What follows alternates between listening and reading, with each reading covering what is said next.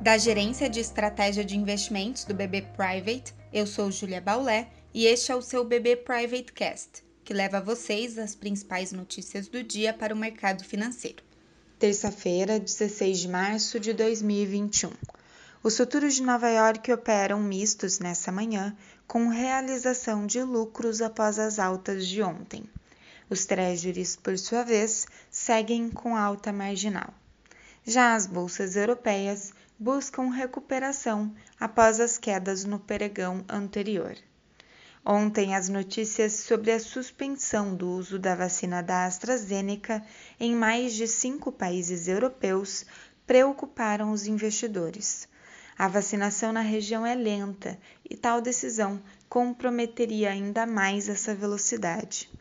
Mas as bolsas ganham força com o um anúncio pela União Europeia de que a Pfizer e a BioNTech vão acelerar a entrega de sua vacina contra a Covid-19 para o bloco no segundo trimestre. Nos Estados Unidos, o foco do mercado é para a decisão de juros amanhã.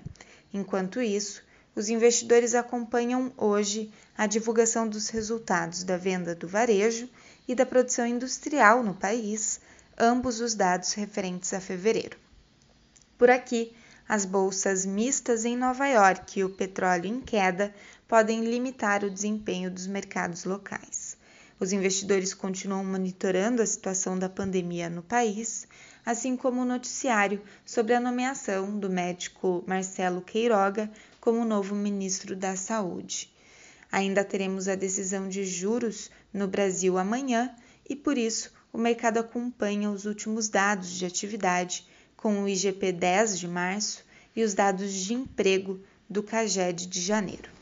Acompanhe também nossos conteúdos pelas nossas páginas oficiais de Economia e Mercado no LinkedIn e nosso canal no YouTube com a playlist BB Private Talks.